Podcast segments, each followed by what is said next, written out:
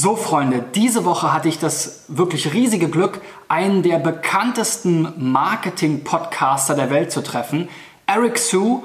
Und ähm, im ersten Teil sprechen wir darüber, wie er vom Podcaster zum Keynote-Speaker wurde. Also bleibt mal dran.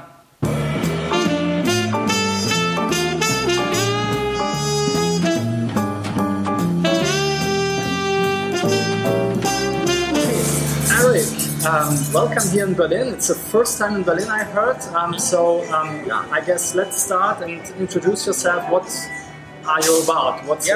your well, thanks for being here. I mean, for inviting me here, Christian. Uh, appreciate it. Berlin's a beautiful city. I, am here to speak with a bunch of startups. Uh, there's a group that's you know they're kind of like the Y Combinator for for Europe.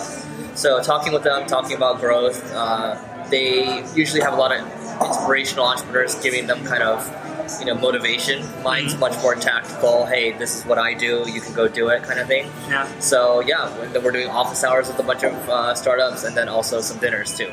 Yeah. And this whole speaking thing is something you are more into now because of your podcast and so on. So yeah, let's talk about that. So how did you become a keynote speaker? Sure. Yeah. So that started with the podcast first, like you mentioned. Uh, there's a long slog. My first podcast, you know, I was spending six hours a week on it, and even when I was trying to save this company, and you know, I, I kept going. I was only getting nine downloads a day, a day after the first year, so most people would give up.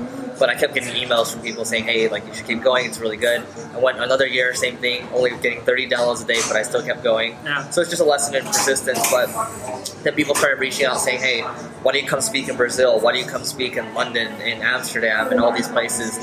Next uh, May, I'm speaking in Poland, for example. So just everywhere, and I think it's good because it leads to leads to in-person relationships, and you become friends for a long time. Like you and I meeting right now, it's because of the podcast, and I, you know, you never know what what happens. I, I think.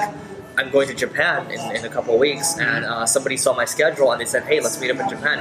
And then all of a sudden, now there's an event happening in Japan just just for me because I'm going to be there. So yeah, yeah, yeah great. Ja, und morgen geht's weiter, wie Neil Patel Eric überreden konnte, einen gemeinsamen Podcast zu starten, der mittlerweile über 500.000 monatliche Downloads hat. Also schalt wieder rein.